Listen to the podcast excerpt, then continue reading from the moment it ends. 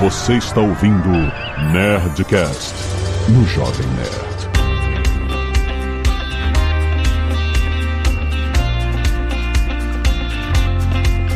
Landa, landa, landa, nerds! Aqui é Alexandre Antônio do Jovem Nerd. Que história é essa de médico residente? Quem é que mora no hospital? Eu vi isso na Câmara de Deputados. Aqui é Flávio Augusto e nós vamos falar sobre a saúde dos nossos negócios. Eu sou a Elisa, eu sou dermatologista, uma das coordenadoras aí da parte de dermatologia do Medicoff. Meu nome é Augusto, eu sou urologista, eu sou um dos diretores aqui do Medicoff, eu não sou mais residente, graças a Deus. É, nem eu, graças a Deus. Nossa, os dois, graças a Deus. Acho que Residência é duas alegrias, é quando começa e quando acaba, o meio é dor. quando acaba, né? Verdade. Aqui é a Zagal e é bom de programa assim que é consulta online. Ah, aí! Pronto. Lá vai a Zagão. Gente, será que o que que acontece quando você acontece isso? Muito bem, nerds! Estamos aqui mais um Nerdcast Empreendedor para falar hoje sobre a Medicoff. A Medicoff é a última aquisição do Grupo Weiser e a gente vai entender o que, que tem a ver a educação com saúde e medicina. A gente está falando de residência, a gente está falando de curso preparatório. Eu quero entender o que, que é Medicoff, o que, que ela faz e a gente vai aproveitar e fazer uma consulta online. Fica aí!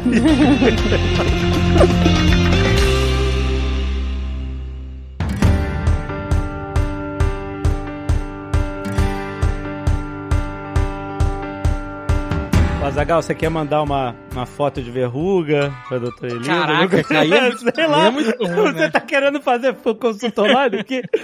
Doutora, É. o que que é isso aqui? Tá tudo certo? Devo me preocupar?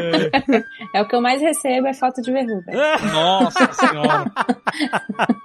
É que vocês, vocês não viram meu celular ainda, as fotos do celular são um pouco mais... Imagina, de urologista. Nossa, incrível, incrível. Seu celular é outra parada. E às vezes Augusto me encaminha algumas ainda Ó. por cima.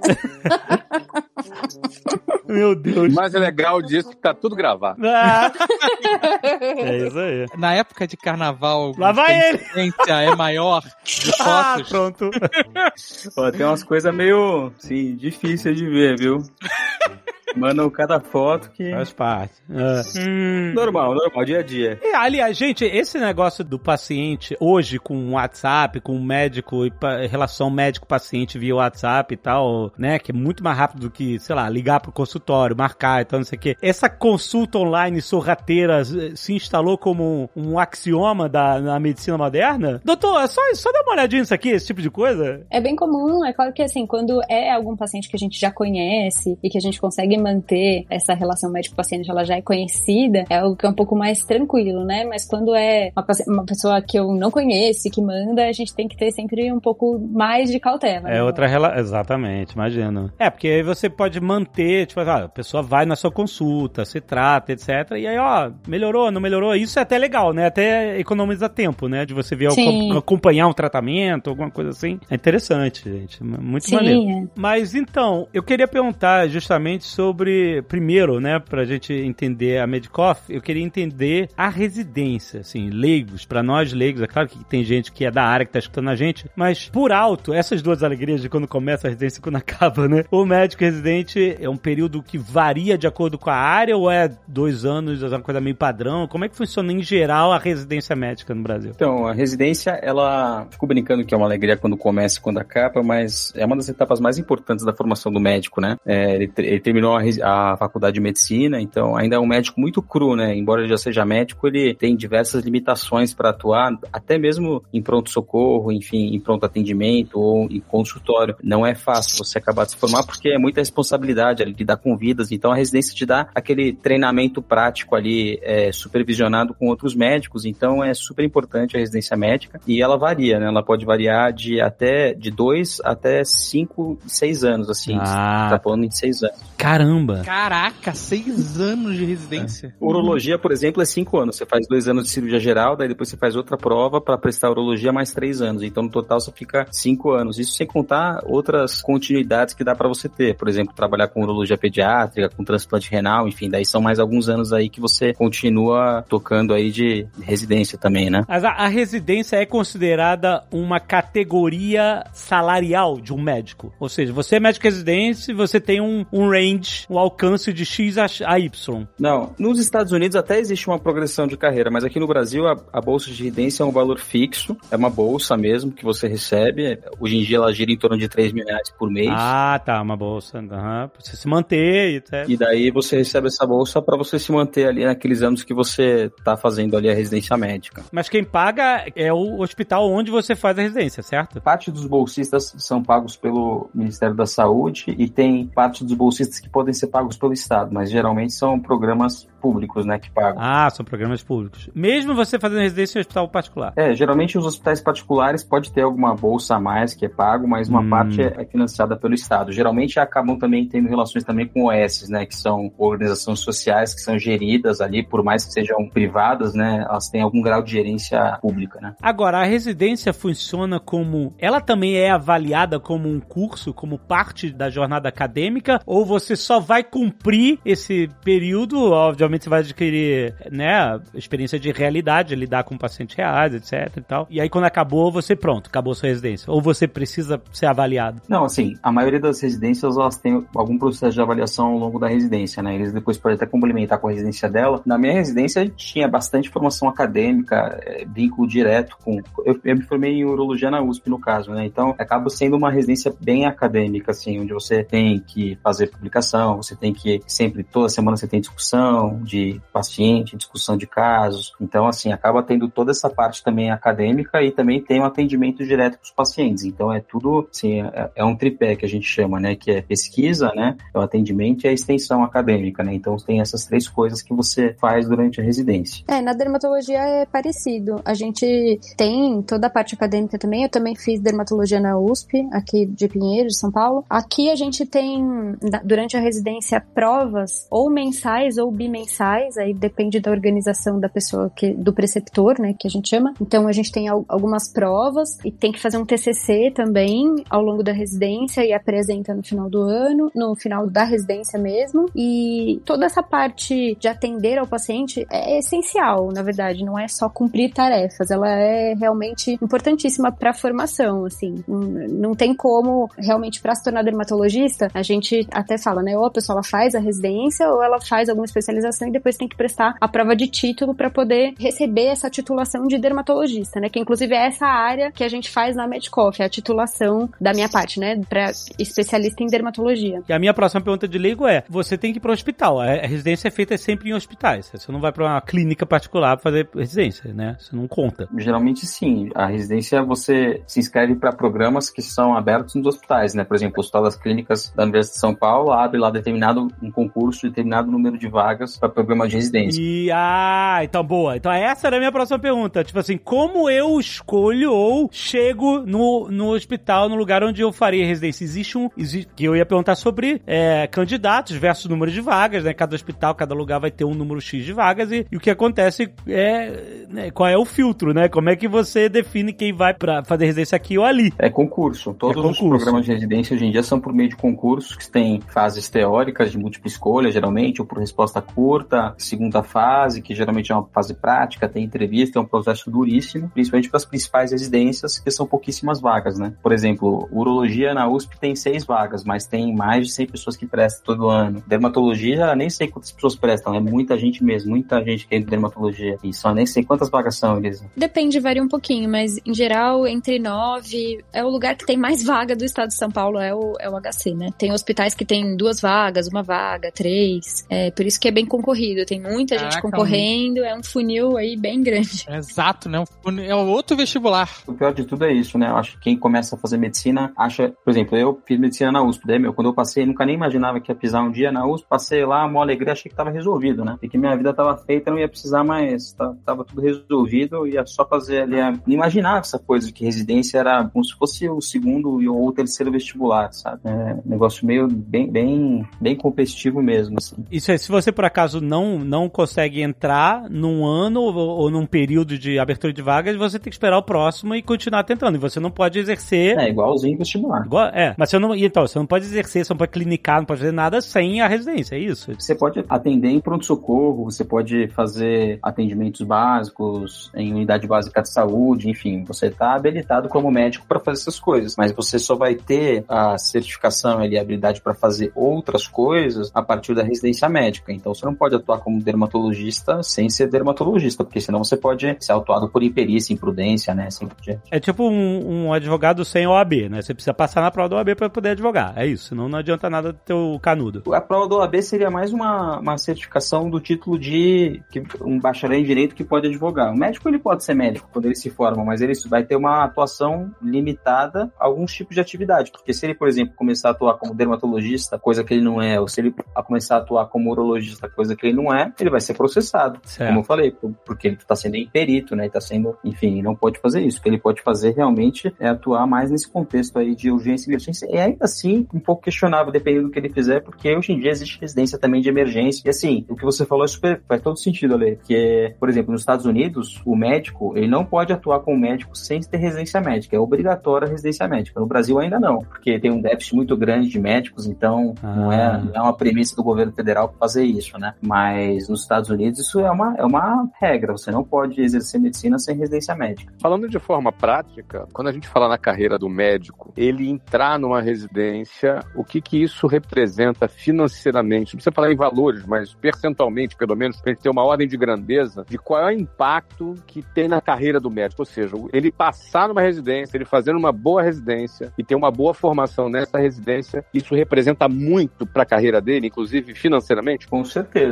E a gente sabe que médicos que fazem residência médica, eles recebem em média 40% mais, né, do que médicos que não fazem residência médica. E sem contar que a vida de quem não faz residência médica acaba se tornando um pouco insalubre, porque depende muito, depende muito de plantão, depende muito de trabalhar de madrugada, é, enfim, a vida do médico melhora em geral quando ele se torna espe- especialista, né? Muito, muito mais tranquila a vida de um especialista do que, do que uma pessoa que não tem formação como especialista. E pelo que a gente estava conversando aqui, é impressão minha ou é mais difícil passar na residência do que no vestibular? Dependendo da especialidade, é mais difícil a residência do que a vestibular. A parte de dermatologia é tão concorrida que pra mim foi muito mais difícil esse trâmite, né, de passar na prova de residência do que no vestibular em si. Então eu achei que realmente esse processo foi bem complicado. E cada instituição, cada lugar é um concurso, né? Tipo, você pode fazer pra vários. Ah, vou tentar vários aqui pra ver se eu passo onde eu quero, se não passar, tem um backup. Isso, isso faz parte desse processo, né? Faz parte. Inclusive, assim, quem presta especialidades que são muito concorridas, é, costuma ir é, passear aí pelo Brasil todo no ano que vai fazer a prova. Eu conheço muita gente que vem pra São Paulo, não é de São Paulo, aí faz todas as várias provas em vários hospitais em várias cidades, depois vai pro Rio de Janeiro, depois Uhum. vai pra Brasília. Então, aonde passar é a grande oportunidade da pessoa fazer a residência dela. Nossa. Cara, isso, isso é muito curioso porque, na minha leiguice, eu jamais poderia imaginar que tinha isso. Eu imagino, na minha cabeça, é? o cara fez medicina, puta vestibular concorrido tal, aí beleza, estudou ali,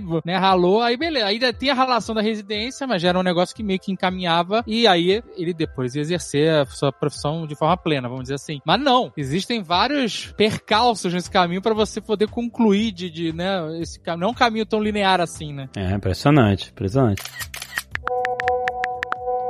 E aí que eu quero perguntar da Medcoff, porque a Medcoff justamente foi a ideia de vocês de criar uma instituição de ensino focada nesse momento dos formandos. Estou me formando e preciso fazer residência, quero fazer residência num lugar é, legal, que é concorrido e tal. O que que eu tenho que saber, como que eu estudo, né? É tipo, é, expliquem como é que foi a- o início da Medcoff, o objetivo e, e o que que vocês viram que não existia no mercado antes que fez a diferença com vocês, a Medcoff. A Medicov, ela surgiu basicamente dessa dor mesmo que a gente observou, essa dificuldade que a gente tinha ali na prova de residência mesmo. Eu morava com meu sócio e com a Elisa na época, eu morava com o Felipe e com a Elisa na época. Tava lá na sala, sentado, a gente tava conversando como era difícil e me veio, assim, em 2015, eu tinha feito intercâmbio na, na Harvard, né? Eu tinha ficado um ano lá na Harvard Medical School, achei que eu ia querer fazer residência nos Estados Unidos, fiquei com toda aquela, aquela animação lá de fazer residência nos Estados Unidos, comecei a estudar como que os médicos americanos faziam para se preparar para residência. Né? Eles têm que passar por três provas diferentes, só para certificar com o médico e conseguir aplicar numa residência, que são os steps do USMLE, né? E daí eu comecei a estudar como eles faziam, e assim que eu tive acesso ao material de estudo, que era um banco de questões ali muito bem comentado, eu já fiquei assim, achei impressionante a forma como eles estudavam, porque era muito diferenciado. Assim, tinha um banco de questão que era muito bem comentadinho, assim, que você entendia tudo, e uma questão você meio que matava tudo que você tinha de dúvida na questão mesmo, e então você estudava sem questões, no dia você ficava acabado, porque assim, era muita informação mesmo, era um negócio assim, muito diferente do que eu estava acostumado. No momento que eu vi aquele material, eu falei, nossa, esses caras estão uns 10 anos na nossa frente. Qual é a principal diferença que você percebia do método, desse método, pro que você estava mais acostumado no Brasil? Cara, é a forma como a questão era comentada, sabe? Porque imagina que você tem um banco de questões que você tem um número mais restrito de questões, então se aqui era 100 mil questões, lá eram 5 mil questões. Uhum. E daí a, a primeira coisa que você tem, a sua primeira impressão é que aquela coisa é incompleta, né? Tem muito menos que você está acostumado. Mas aí você ia fazer as questões, as questões eram um pouco mais difíceis, a solução da questão era como se fosse um mini resumo do tema, assim. Então, se uma questão estava falando sobre um infarto cardíaco, ele relembrava todos os tipos que tinha, mostrava alguns exemplos para você. Na, nas opções lá, ele explicava porque a letra A era correta, a letra B era incorreta, era muito detalhado. Então, você terminava a questão, você sem dúvida nenhuma sobre aquele tema. A própria questão revisava o tema para você. E essa técnica eu achei, assim, fantástica. E ficou isso na minha cabeça. E daí, em determinado momento, eu mostrei para eles, olha, a gente tem que fazer assim, uma preparação para residência desse jeito, com esse banco de questões aqui. E a gente começou a desenvolver o nosso banco de questão, começou a fazer questões nossas, com comentários próprios, e, enfim, começamos a trabalhar muito nessas questões, ficou meio obcecados por isso. Então, toda semana a gente tinha uma meta de comentar 15 questões, parece que é pouco, mas na época de residência era muito, assim, a gente dava plantão de madrugada, ficava um tempinho ali entre um paciente e outro, eu ia lá e escrevia uma questão. Sempre que eu tinha tempo, eu ia lá e escrevia uma questão, meus colegas também, o Matheus e o Felipe também escreviam questão, a gente depois lia todas as questões e foi montando o nosso banco ali de preparação, até que a gente teve um banco legal, grande o suficiente para a gente lançar ele como um produto para oferecer para outras pessoas, né? E daí foi muito positivo o resultado, o pessoal gostou muito e foi, foi assim que surgiu, né? Assim, essa foi a primeira parte ali do, do Medicoff. Lógico que depois começaram a surgir outras demandas, a gente começou a ter aulas com especialistas, enfim, começou a montar a nossa própria ideal ali de preparação para residência com base ali em boas referências, né? Excelente. Mas você falou da questão do infarto, eu queria só... Ila, pronto. Ih, gente, vocês, vocês é. apertaram o gatilho do hipocondríaco aqui. Ferrou agora, olha a consulta online. Geralmente carecas tem um risco aumentado. Ah, não, não fala isso, eu fudei a vida dele. tu não vai perguntar, não? Não, não, deixa quieto. Deixa quieto. Deixa que eu já tô com azia só de pensar aqui. Oh, meu Deus. Pô, o cara até desistiu de perguntar, cara. Pô, desistiu. Olha, primeira vez, a gente vai completar nove anos desse programa aqui agora, do Nerdcast Empreendedor. É a primeira vez que eu vejo ele desistir de fazer uma pergunta. Melhor não, deixa quieto. É o medo da resposta. O medo, é o medo da resposta. Olha aqui. Olha. Pergunta agora, pergunta, vai. ok, às vezes a ignorância é a melhor solução. Vocês viram que havia espaço para oferecer, é isso, uma, um método mais especializado, mais focado em, em, concursos mais específicos, porque tem concursos, por exemplo, você fala de concurso de, enfim, de diplomacia, não só de vestibular, mas de mil outros cursos preparatórios, né? Eles são muito específicos até para um, uma atividade ou uma instituição, alguma coisa assim, né? Vocês miraram em, em uma capacitação específica ou geral para qualquer pessoa pessoa que tá querendo residência? Sabe, assim, uma das provas mais concorridas que tem, uma das provas mais importantes do Brasil acaba sendo a da USP, aqui em São Paulo, que é da onde a gente veio, né? Então a gente sempre teve essa fama, entre aspas, assim, de ser forte em São Paulo. Mas você diz, desculpa, é a residência da USP ou você tá falando do... A residência da USP, no caso. Tá, certo. A residência da USP é, é a mais forte do Brasil, assim, uh -huh, lá do uh -huh. centro, né? Claro que tem outras que são muito boas também, mas a USP é uma das mais conhecidas também. E então a gente começou a gerar uma fama ao redor da gente que a gente era muito São Paulo, São Paulo, todo mundo que prestava residência aqui em São Paulo achava que a gente era forte só em São Paulo, mas você sabe que as provas, elas repetem muito conceitos ali de residência em geral e a gente tem um plano de expansão muito forte para, assim, hoje em dia a gente está falando sobre mais de 40 provas ali dentro do nossa plataforma, então a gente fala sobre o Brasil inteiro, então, e a gente tem, hoje em dia tem mais de 100 professores que trabalham com a gente, então, por exemplo, a Elisa que é dermatologia, trabalha só com dermatologia e uma equipe de dermatologistas específica, é, parte de dermatologia, tem, vai fazer aula com cardiologia, é só cardiologista que dá aula também. Eu só dou aula de urologia. Então é, é isso que a gente faz para manter um nível bem alto ali de, de comentário de questões e de aulas, né? Trabalhando com, sempre com especialista. E a gente acaba também cobrindo todas as provas do Brasil, porque o conhecimento médico, né? Ele é, acaba se repetindo nessas provas, não tem muito para onde fugir. Mas assim, você mencionou, é, você dá aula de, de urologia, Elisa dá aula de, e comanda os, os, professores de dermatologia também. As provas de, de residência, elas, apesar de, sei lá, por exemplo, eu quero ir para USP, mas existe diferenciação, uma prova para urologia, uma prova para cardiologia, uma para dermatologia, ou é mesmo para todo mundo, todas as áreas? Ou tem pesos maiores dependendo da área? A gente separa as provas em dois tipos, né? Tem provas que são de acesso direto e tem provas que são de especialidade. As provas de acesso direto são para quem vai fazer é, cirurgia geral, clínica médica e grandes áreas. Então, pediatria acaba entrando, ginecologia, até dermatologia é uma especialidade de acesso direto, que significa que você não precisa ter feito nenhuma residência antes para fazer. E existem acessos mais específicos, né, que são provas de subespecialistas. Então, provas de urologia, cirurgia plástica, cirurgia cardíaca, de cardiologia. Então, você já tem alguma formação antes e você complementa essa formação com uma segunda residência. Ah, então, essas provas elas são mais especializadas e mais difíceis no tema exato que você está prestando. Então, acaba sendo realmente vários tipos de provas diferentes. Então, a gente tem que pormenorizar isso, colocar em caixinhas diferentes ali quem está estudando para provas de especialidades, até a gente chegar na última ponta, que são pessoas que estão prestando prova de titulação. O que, que é isso? É pessoas que já fizeram residência, mas querem fazer parte da sociedade delas. Então, é o caso da Elisa, por exemplo. Quando você termina a dermatologia, você pode fazer a prova de título de dermatologista para você ser reconhecido pela Sociedade Brasileira de Dermatologia. Então, você faz uma prova específica para isso que é super difícil, que é a prova do TED, que é basicamente o que a Elisa mais faz aqui dentro da empresa. Mas isso não é residência, isso é outra coisa. Isso é uma prova de título, é isso? É, quando termina a residência, quando termina a especialização. Ah, tem outra! Outra prova! Meu Deus! É outra. não acaba nunca. É muita prova! Esse povo gosta de prova, viu? Mas quando termina a residência, é, dermatologia, como o Augusto explicou, é acesso direto. Então, o mesmo conteúdo que caiu na minha prova, caiu na prova do Augusto, que prestou cirurgia geral e que outra pessoa que prestou oftalmo, é, oftalmologia, né? Ou anestesiologia, todas essas são de acesso direto. Então, você presta e cai conteúdos gerais de medicina, absolutamente tudo pode cair naquela prova. Aí depois que a gente termina a dermatologia, que são três anos, aí você é dermatologista, você tem um registro de especialidade, mas para você ser titular pela sociedade brasileira, aí você faz uma prova de título de especialista. E aí é essa prova que a gente tem um curso preparatório para essa prova. Tudo isso pra você receber foto de verruga no WhatsApp, é isso? Pois é, você vê. Triste fim. Com sorte. Com sorte. Com sorte, é, exatamente. Bye.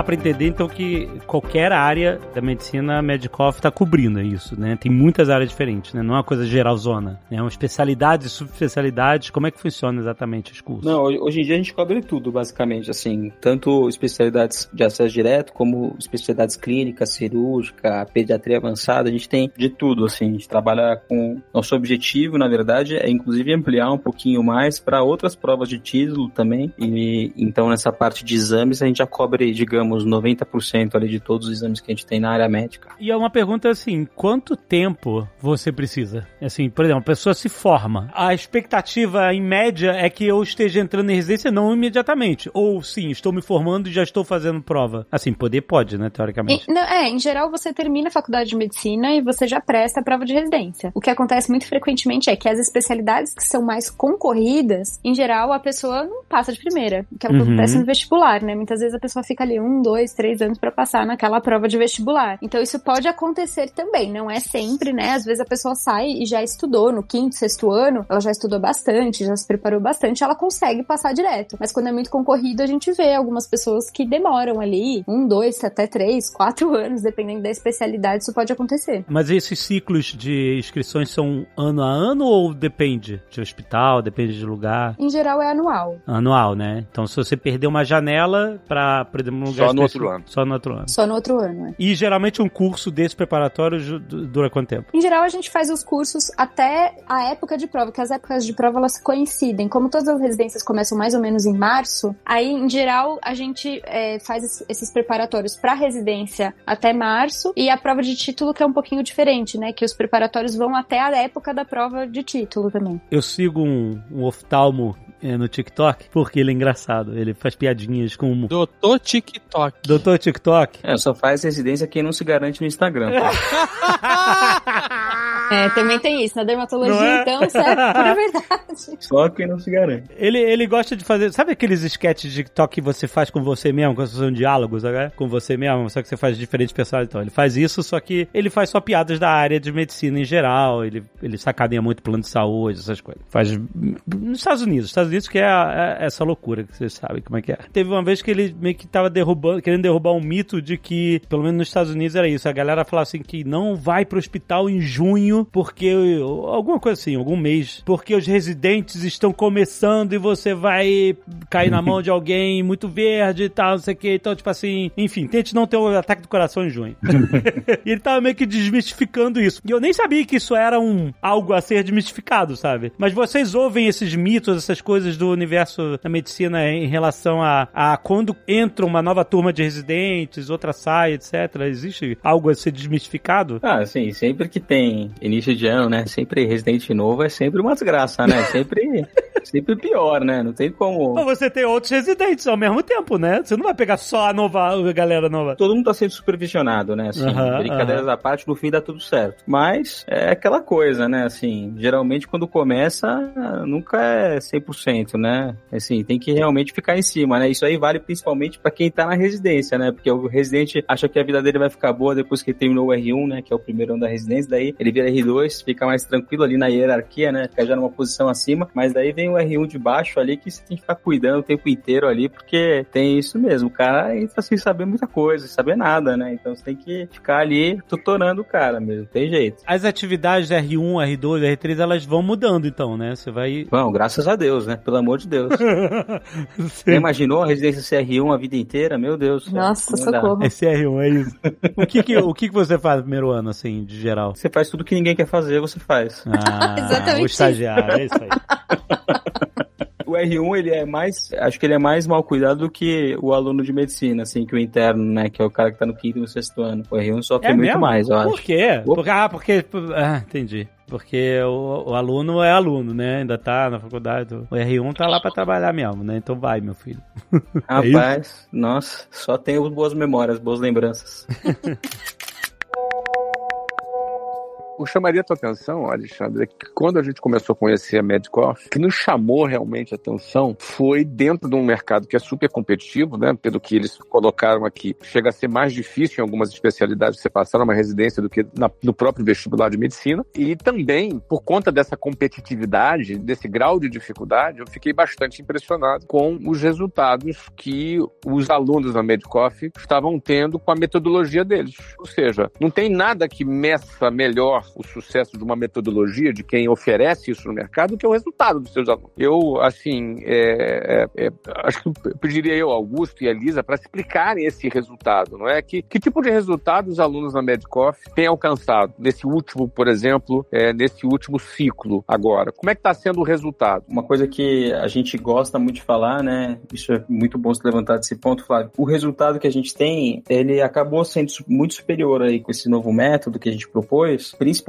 nas especialidades mais concorridas. Então, é, a gente teve diversos primeiros. É que assim, a, a lista final da USP especificamente ainda está em resultados preliminares ainda, né? Ainda é passível de recurso. Mas a gente já teve diversos primeiros lugares lá que ainda faltam, falta passar essa configuração aí de se cabe algum recurso ou não, mas eu nem vou divulgar ele por causa disso. A gente teve 12 primeiros lugares. No Einstein, 40% das vagas foram alunos nossos. No ano passado, na USP, a gente teve quantos programas? Acho que foram oito ou nove programas que a gente teve 100% dos candidatos que eram nossos alunos. É, em neurologia, por exemplo, 100% dos candidatos foram nossos alunos. É, realmente tem um diferencial, sim, estudar através desse método e utilizar questões e ter aula com especialista tem um diferencial muito importante na preparação. E quando que vocês, você percebeu, vocês perceberam que o método funcionava mesmo, assim? Que é beleza, você foi lá, viu o método, falou, pô, isso aqui é maneiro pra caramba. E aí vocês começaram a, a produzir e tal, e aí aplicaram, né? Vamos ver o que, que vai acontecer. Não, eu acho que nada melhor do que nós mesmos testarmos esse método. Na verdade, tanto o Augusto quanto no meu caso, é, nós estudamos por questões. Ah. É,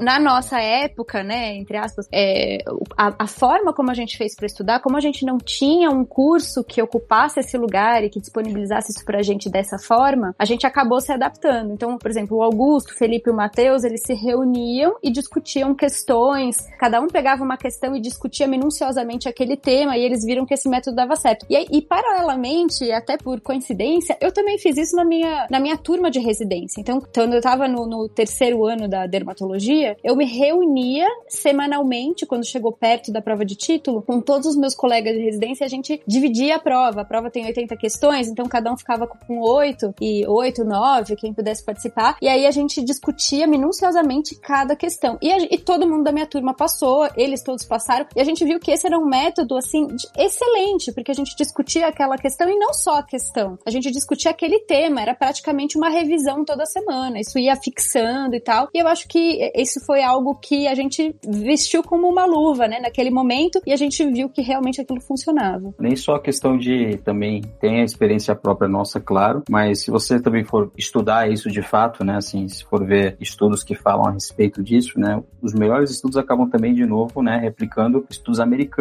né, que observam como que as pessoas se preparam para o USMLE, que são as provas mais parecidas realmente com a residência no Brasil, mas é, lá é o único lugar onde a gente tem estudos de, sobre preparação para prova, assim, que tem alguma metodologia, né, e daí, assim, tem um gráfico que eu sempre gosto de mostrar, né, aqui em podcast não vai dar para ver gráfico, mas tentem imaginar aí gráfico aí, que na verdade, assim, quando você observa as pessoas fazendo o banco de questões americanos e você vê a nota delas, né, em uma escala que geralmente varia de 0 a 200, quem faz menos da metade do banco de questões tem notas pífias, quem faz o banco de questão inteiro tem notas já muito diferentes, muito superiores, e quem faz o banco de questões inteiros e duplica, faz novamente o mesmo banco de questões, que tem essas duas mil questões, esses sim eram os candidatos que despontavam na nota, e eles colocam nos estudos que o principal fator é, modificável que esses alunos fizeram foi fazer o banco de questões e repetir o banco de questões. Então, quando você pega essa evidência de que fazer a repetição das questões e estudar com um número restrito, mas que engloba todo o tema que você precisa, você entende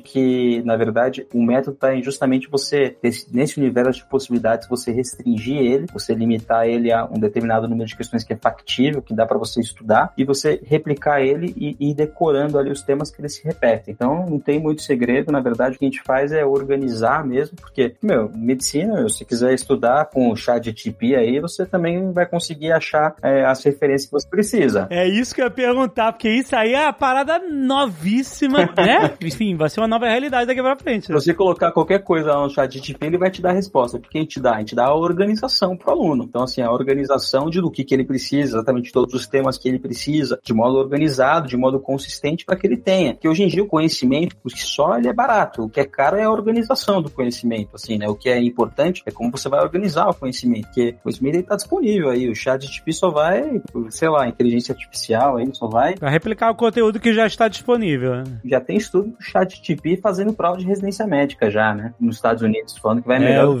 que a de eu vi recentemente essa história. É, enfim. Eu sou formado em medicina no ano de 1880, é, no chat GPT. É verdade. Eu tava fazendo um personagem de RPG que vai ser médico, e aí eu comecei a pesquisar, né, como é que eram as doenças na época e tal. E, é muito curioso, porque ele me deu uma lista de doenças. Aí eu pedi pra ele trazer mais, ele trouxe mais. Aí eu pedi, me deu tratamento pra essas Caralho. doenças. Aí ele começou a dizer os tratamentos mais comuns naquela época, né, tudo naquela época. Eu contextualizava pra 1880. E, e é muito doido, né? E aí ficou profi. Caraca, parabéns. Olha aí. Não, é surreal esse negócio. É, era mais fácil, eu dava ópio pra todo mundo o tempo inteiro aí. Maravilhoso.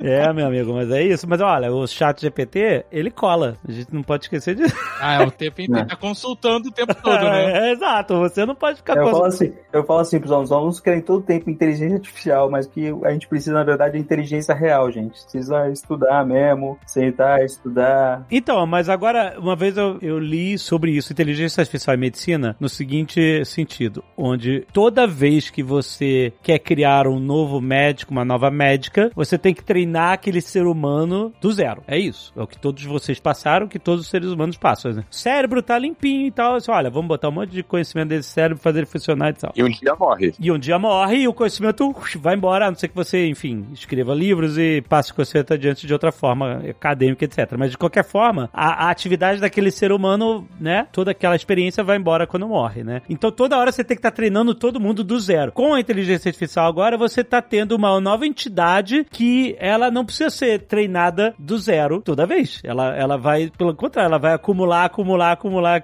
conhecimento cada vez mais. E é claro que a gente não quer, sub, não, nem pensa em substituir uma coisa pela outra, mas eu queria perguntar até da, da visão de médicos e educadores que vocês são, vocês enxergam esse futuro da inteligência artificial aliada aos médicos, aliada à medicina, porque eu já ouvi uma coisa recente que é sobre documentação, que o médico gasta muito tempo documentando coisas, né? Os seus pacientes, as coisas, os processos, etc e tal. E que uma inteligência artificial pode ser uma ferramenta excelente para substituir esse tempo que você gasta documentando coisas, né? por exemplo, para facilitar a forma de você documentar, etc, para que você use mais tempo para atender as atividades mais humanas da medicina, que é estar com os pacientes e exercer as partes importantes da sua atividade humana, né? E a parte burocrática vai para a máquina, né? Vocês veem isso? Vocês veem essa revolução chegando e adicionando para a medicina de uma forma geral? Com certeza. Para todas as especialidades, de alguma forma, isso pode atingir, né, de uma forma positiva quando é aliado à, à própria especialidade. E dentro da minha área, então, isso vai ser de grande valia. Já tem alguns estudos mais avançados até de dermatoscopia digital, que é quando a gente, é, falando de uma forma assim mais leiga, né, quando a gente pega uma pintinha assim é, e a gente aproxima com uma lente é, 10, 20 vezes e aí a gente consegue acompanhar aquelas estruturas para ver se aquilo vai virar um câncer de pele, por exemplo. É, a gente costuma fazer isso na prática com um aparelho simples que chama dermatoscópio, mas já existe dermatoscopia digital com várias tecnologias que fazem esse segmento praticamente automático. Mas claro, né, todo computador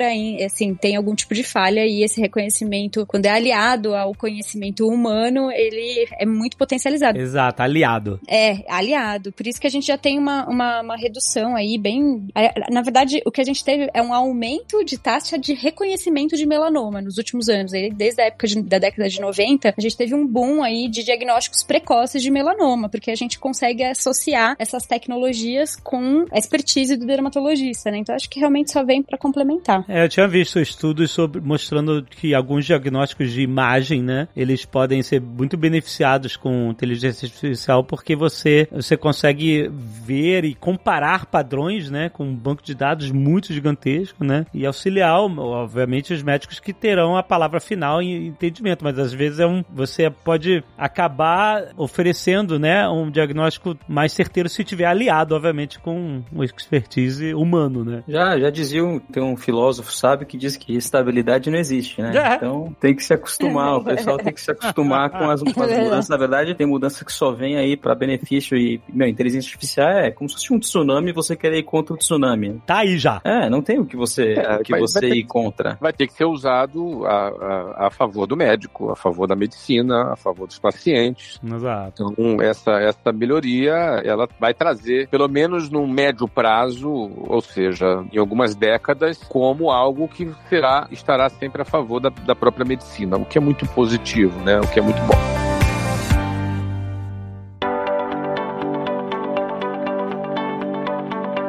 Agora, eu queria perguntar sobre a visão de vocês de se tornarem empreendedores dentro da atividade de vocês, dentro da medicina. É claro que, né, você precisa ter um mix de atividades e esse conhecimento que vocês, todos vocês, são quatro sócios, né, estão dois aqui, mas são quatro sócios, né, cada um é, traz, né, uma área de conhecimento diferente e atua na sua área. Queria entender como é que vocês enxergaram, né, a, a transformação da carreira de vocês em, em algo diferente. Vocês já tinham pensado nisso antes? Se foi uma coisa que veio com o passar do tempo, né? Em aliar, né, o conhecimento acadêmico, técnico de vocês a, a aprendizado com um propósito assim bem específico, que é capacitar pessoas se tornarão residentes. A gente fica vendo histórias assim de quem começou a empreender, né? E as similaridades assim acabam sendo assustadoras, né? Assim, ver ali que tem alguém que viu uma oportunidade ali de transformar uma coisa que fazia em negócios, né? E daí começa em casa, começa fazendo as coisas quando dá, enfim, vai levando tudo ali junto, né? O Flávio ficou até assustado quando eu falei lá, eu tava lá na, na Wiser Conference, falei assim, ó, eu fazia transplante de, um transplante de rim de dia, de noite eu ia lá fazer umas questões, gravar para umas aulas, não sei o que, tranquilo, porque é assim, as coisas são assim, a gente começa, geralmente o empreendedor, ele, ele começa ali com o que ele tem, né? E eu acho que isso que é o mais legal de tudo, é você começar ali, você vê uma, uma, ter uma visão de uma coisa que você acha que vai fazer diferença na vida de outras pessoas e você começa exatamente o que você tem. É uma câmera que você tem na sua mão, o celular, é só o seu computador, às vezes nem um computador.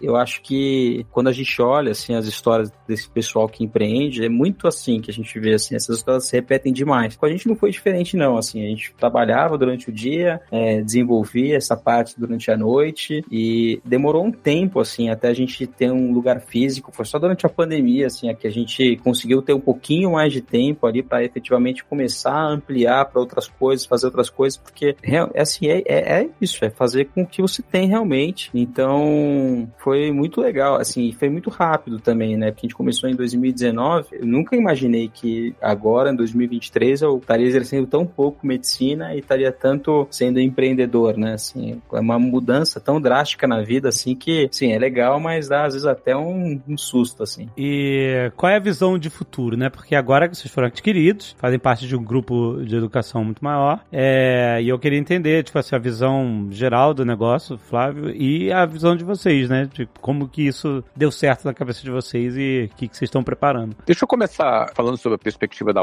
Wiser, e daí eles falam mais depois da perspectiva do produto. Da nossa perspectiva, o que nós observamos é, primeiro, o, esses quatro sócios são jovens de 30 e poucos anos de idade, se formaram, passaram por todas as incertezas e pressões inerentes à carreira do médico, ou seja, essas tantas provas que eles fazem, esses tantos concursos que eles têm que realizar para poderem conquistar um, uma titulação, para se desenvolverem como profissionais. Ou seja, em primeiro lugar, esses rapazes passaram por isso, sentiram isso na pele. Segundo lugar, eles desenvolveram uma metodologia através da experiência deles, inclusive estudando fora do Brasil, é, conforme disse o Augusto. Eles desenvolveram essa metodologia. Em terceiro lugar, eles conseguiram, aos trancos e barrancos, como todo empreendedor, como contou aqui o Augusto, começar é, um negócio com aquilo que tinha na mão, com pouco dinheiro, com pouco recurso, com pouca experiência e conseguiram colocar de pé essa metodologia. E por fim, eles executaram o projeto. Certamente eles investiram o que tinham, o que não tinham, gastaram o tempo deles, trabalharam, viraram algumas noites fazendo aquilo para ter os seus primeiros alunos e começarem a, a, ter os seus primeiros resultados. Então, como todo empreendedor, eles passaram por todas essas fases.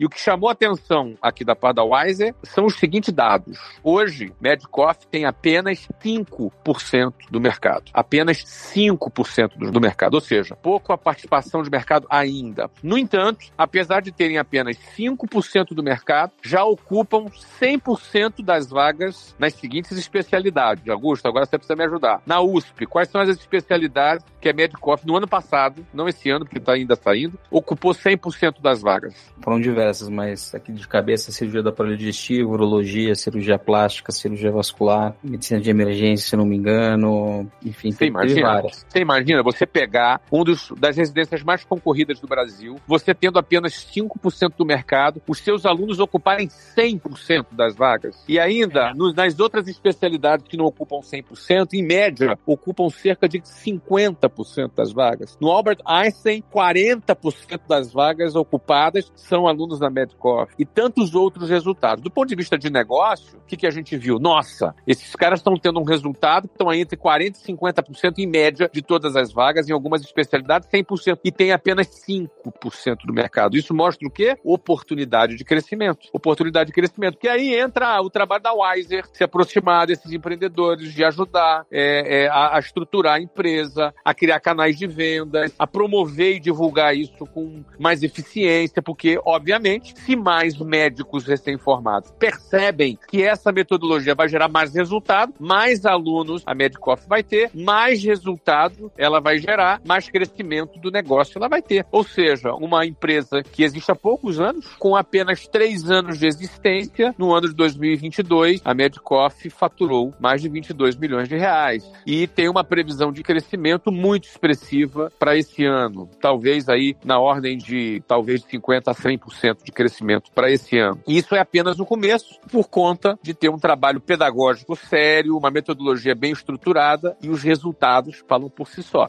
Ou seja, desde o ponto de vista da Wiser, foi isso que a Wiser resolveu investir e apostar nesses jovens e nesse projeto. Agora, do ponto de vista da Medcoff, seria legal agora o Augusto e a Elisa falarem, não é? O que, que a Medcoff buscou quando resolveu aqui participar agora do grupo Wiser. Por quê? Por que, que é, eles resolveram seguir esse caminho? Da, da parte do Medcoff, que eu posso dizer aqui que sem dúvida foi um movimento muito acertado, assim, que, que eu acho que a gente resolveu tomar esse caminho de se aliar à Wiser. Chega a determinado momento, né, determinado ponto de crescimento que a gente começa a lidar com coisas que apenas o investimento financeiro já, já não suportam, assim, a gente até tem dinheiro para crescer, a gente gera caixa, que nem ele falou, a gente teve um faturamento grande, foi legal, não sei o quê, mas existe um, um, outras questões ali que são mais difíceis para o crescimento, que são baseadas em é, know-how prévio, em atalhos ali no melhor sentido da palavra. Então, pessoas que já tiveram essa experiência antes, é, de, por exemplo, criar um canal de vendas melhor, mais robusto, expansão, o tipo de profissional de mercado que a gente tem que buscar para determinadas situações. Então, tudo isso, a gente acha que quem tem já experiência com o mercado de educação já há mais de 20 anos, consegue, com muito menos esforço, né?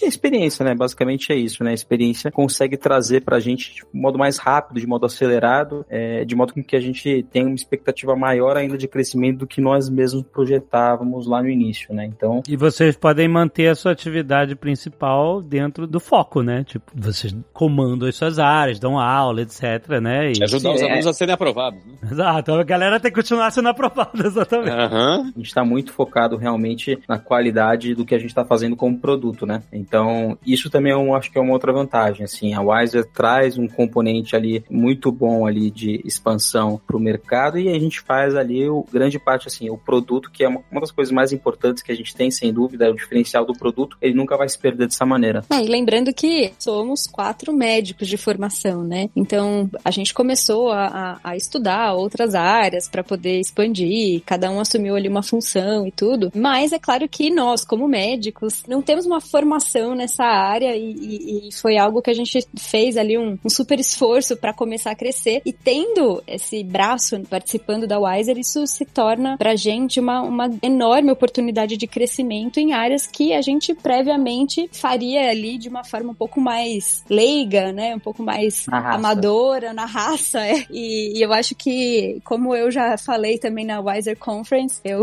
vou comentar de novo que eu, é, pensando na Wiser junto conosco, eu tenho dó dos nossos concorrentes. Coisa boa. Agora, cá pra nós, né, o Alexandre, leigos, na raça, formação só de médico, o que, que esses rapazes fizem, que esses meninos... Gente, eu vou fazer 51 anos amanhã, tá? Eu não sei que Já dia que vai sair. Já consulta aí? Eu não sei. Olha, eu vou dizer um negócio pra você. Amanhã eu faço 51 anos e eu vou chamar esses, esses meninos de menino, cara. Que sensacional esses meninos fizeram. Três anos, fizeram como empreendedores, eles foram espetaculares. Imagina, você em três anos construiu um negócio que faturou 22 milhões de reais no seu terceiro ano de existência e que prevê no seu quarto ano ter a chance, quem sabe, até de chegar perto de dobrar esse valor. Então, assim, eles estão. Você imagina que a gente pega esse, esse caso com muito entusiasmo e sabendo que a Wiser vai vai ter uma participação na formação dos médicos que vão estar fazendo os exames do Azagal por todo o futuro e de toda a população brasileira. Uma participação muito interessante. Está muito legal. A, Wiser tem um orgulho muito grande aí desses empreendedores que estão crescendo no Brasil. Legal, cara. Parabéns, galera. Agora, doutora Elisa, verruga vermelhinha no ombro, tranquilo. Não precisa me preocupar, não, né? Pega o Tem iPhone que e dá ver, um- tem que ver isso aí, tem que ver isso aí. Use filtro solar. Pega o celular e dá, solar. dá um zoom, dá um zoom de 10 vezes no celular, velho. Já é um bom começo. Não vamos sair desse podcast sem uma consulta online.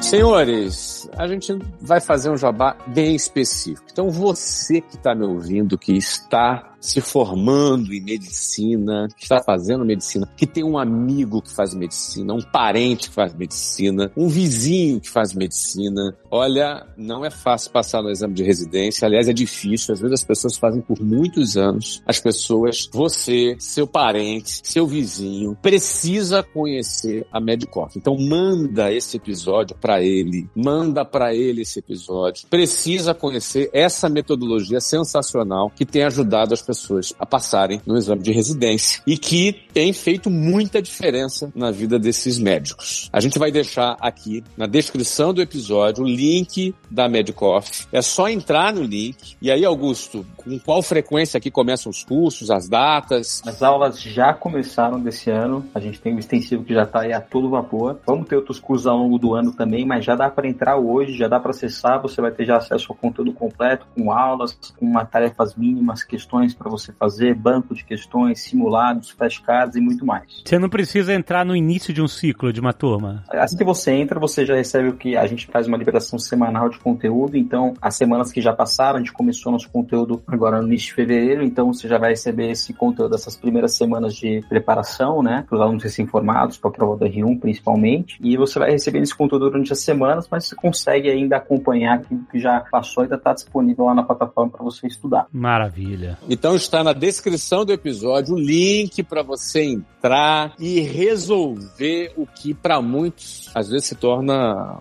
um pesadelo, às vezes, mas pro aluno da Medicoff não. É isso aí. É o momento de, de acelerar a sua carreira como médico. E de novo, né, meu amigo, você sempre vai conhecer alguém que tá fazendo medicina. Manda para ele esse link. Manda para ele porque isso pode salvar a vida dele. Doutores, muito obrigado. Obrigado demais. Muito bom, muito bom. Valeu, gente. Parabéns, parabéns por esse sucesso, gente.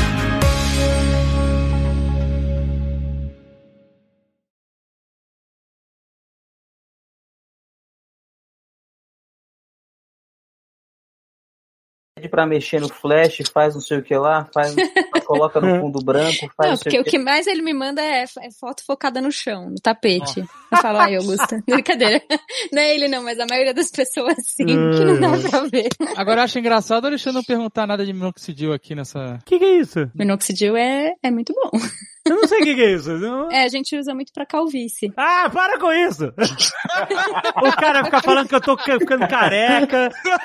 Ele fica criando essa, essa narrativa de que eu estou ficando careca. É, só bota o flash na foto que a gente vai ver. Ah, muito bom. Ô, Zagal, quando desligar, quando acabar o episódio em off, ele vai perguntar. Você vai ver só. Ah, vai. Pode mandar. Já pegou o contato. Doutora, mandar. Pode mandar. Este Nerdcast foi editado por Radiofobia, podcast e multimídia.